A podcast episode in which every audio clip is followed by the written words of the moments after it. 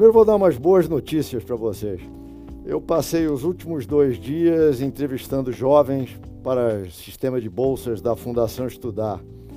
E eu fico impressionado todo ano como, como os jovens estão melhorando. Quer dizer, a qualidade das pessoas é um espetáculo. Quer dizer, pô, tem jovem de 17 anos aceito nas melhores faculdades dos Estados Unidos e, e mas, espetaculares realmente.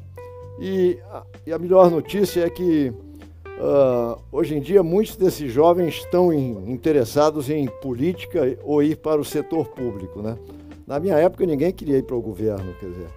E agora eu estive em Harvard há três semanas atrás, também num seminário para brasileiros, e no final uh, um, jovens lá convidaram aqueles que queriam ir para o setor público uh, para subirem no palco para tirar um, um retrato para daqui a 10 anos olhar quem tinha realmente feito alguma coisa no setor público e subiram uns 40 jovens brasileiros das melhores escolas americanas.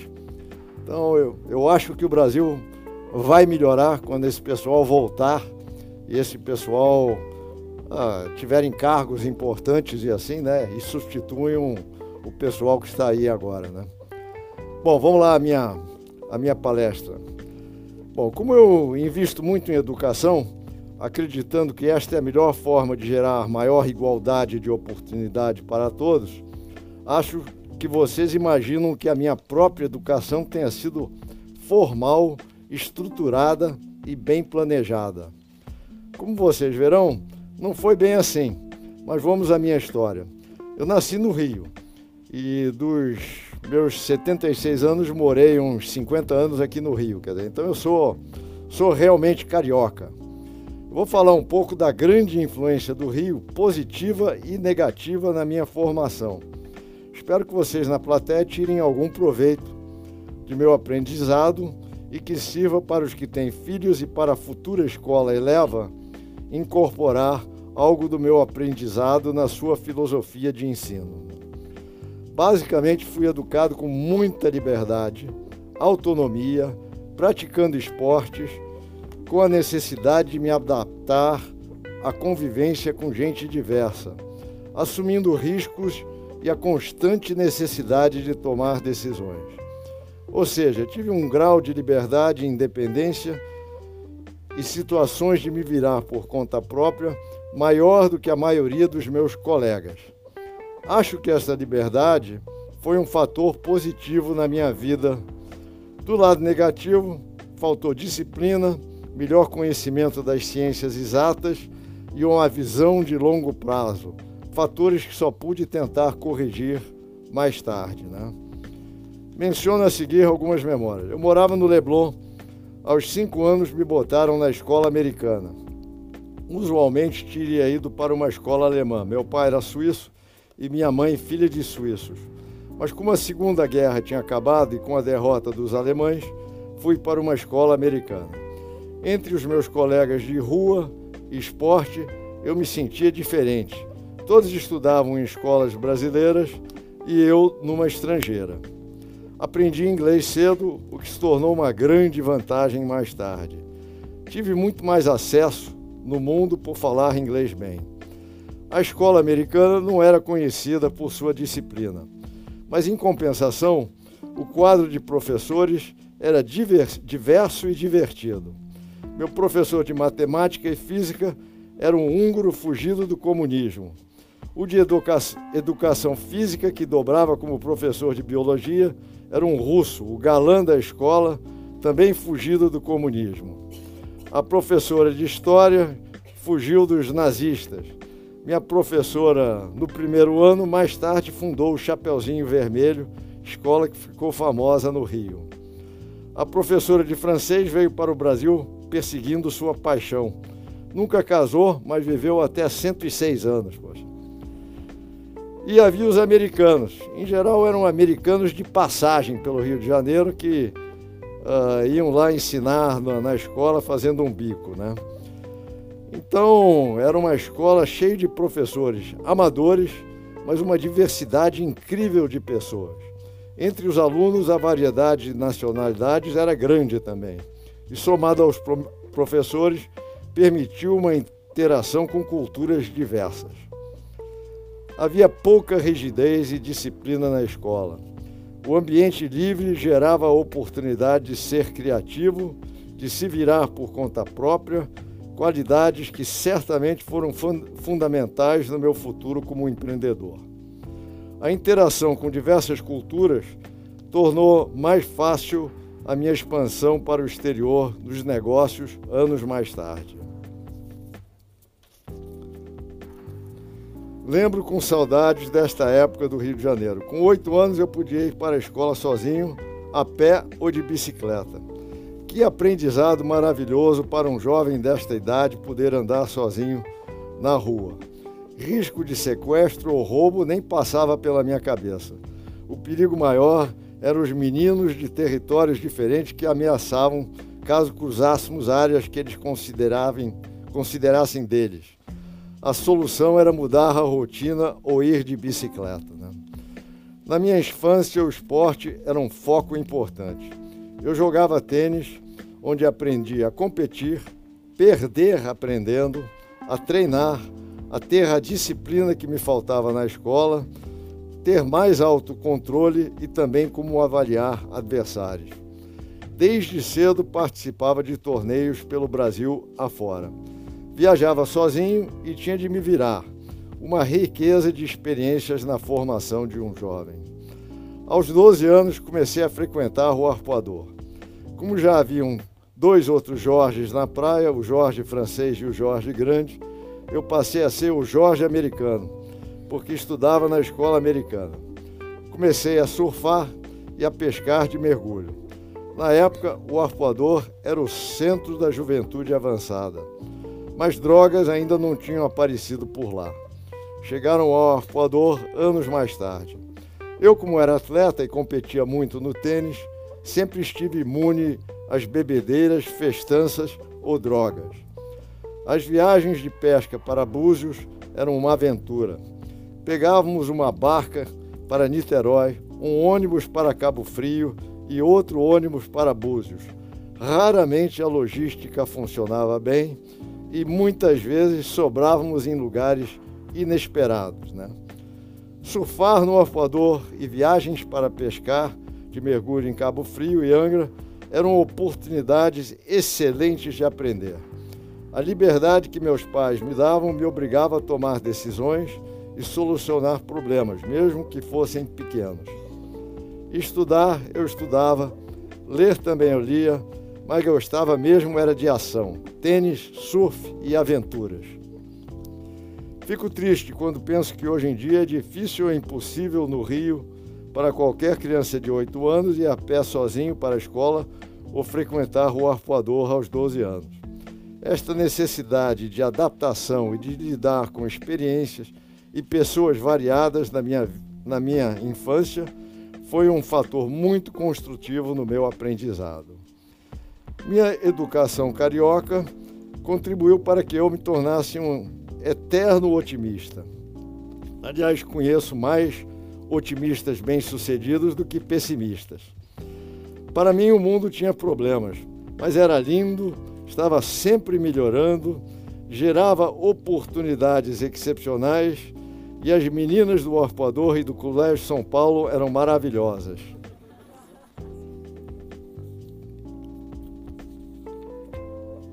Bom, se essas minhas experiências de liberdade não são aplicáveis no mesmo formato como as, as que, que eu pude ter, recomendo muito aos pais na plateia que encontrem outras formas de proporcionar liberdade e opções de escolha aos filhos.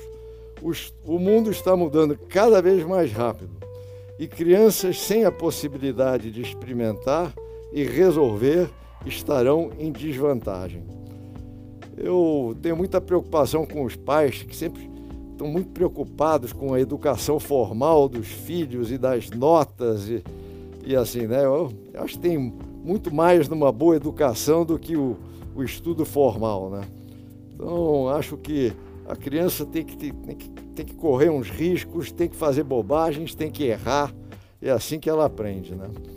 Aos 17 anos, fui para Harvard. Deixei meu arpoador querido para sempre. Harvard foi uma dureza para um carioca da praia que nunca havia estado nos Estados Unidos, apesar de ter estudado na escola americana. Mas tinha aprendido a me virar e me adaptar. Me virei e me formei sem brilho aos 20 anos. Como me formei antes da minha classe, nunca peguei o meu diploma. Em 2014, num evento em Harvard, decidiram me entregar o diploma que eu nunca tinha pego. A Duda estava lá, eu acho. Ah, bom, ah, até, até que eu gostei de recebê-lo, com 53 anos de atraso. Por que, que eu não peguei antes? Não sei direito, mas talvez por uma certa implicância com a educação formal demais, né? E ah, não que Harvard seja muito rígida, cada um estuda o que quer por lá, mas para um carioca criado, criado com pouca disciplina, todo aquele aparato universitário e burocrático era irritante. Acredito muito em educação e em aprender, mas em linhas gerais me preocupa a burocratização e rigidez dos sistemas existentes. Como descrevi anteriormente, dou muito valor a experiências, à oportunidade de tomar decisões e a errar para aprender. Quanto a Harvard, vale a pena mencionar que duas das maiores estrelas recentes, pessoas inovadoras no ramo de negócios, chegaram a frequentar a faculdade, mas não se formaram.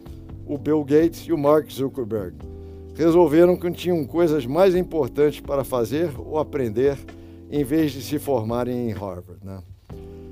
Depois de Harvard, passei um ano jogando tênis na Europa, o suficiente para saber que não era aquilo que eu queria fazer, apesar de gostar de jogar até hoje. Mas pelo menos joguei em algum dos torneios mais conhecidos, como Wimbledon, Roland Garros e a Taça Davis. Retornando ao Rio, me juntei a um grupo de Ivy Leaguers que havia fundado uma financeira. Mais um baita aprendizado. Falimos depois de quatro anos. Gostava da dinâmica do mercado financeiro. Continuei no mercado e me juntei a um novo empreendimento, uma distribuidora de valores. Não foi um fracasso, mas a sociedade não prosperou. Compraram a minha participação e me retirei da sociedade. Em 1971, com 31 anos, juntei todas as minhas poupanças e montei o Garantia. Já fazia 10 anos que eu tinha me formado. Já havia, já havia passado por duas experiências frustrantes, mas finalmente as coisas começavam a andar. Será que se eu tivesse tido mais disciplina, mais planejamento de longo prazo, eu teria escapado dos fracassos? É possível que sim, mas por outro lado, o meu desejo de liberdade e disposição para correr riscos me mantinha na rota de tentar, inovar, sonhar grande, em vez de me contentar com bom salário e segurança.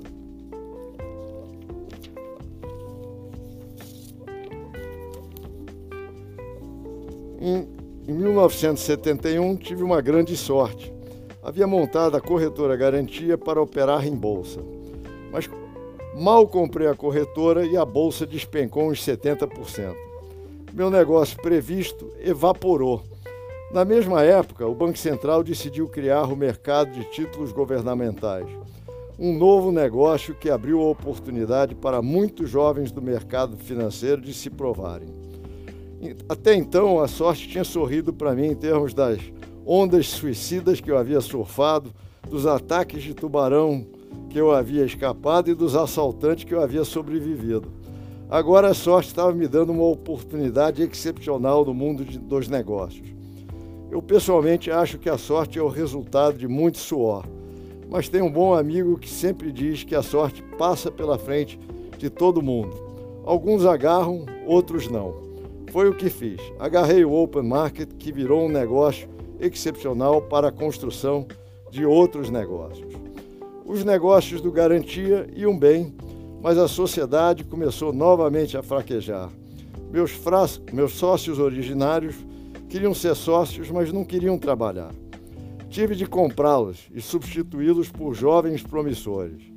Depois de apanhar nas primeiras sociedades, comecei a melhorar em termos de sociedade e associados, mas sempre tendo de aprender através das dificuldades e com a disposição para mudar ou tentar novamente.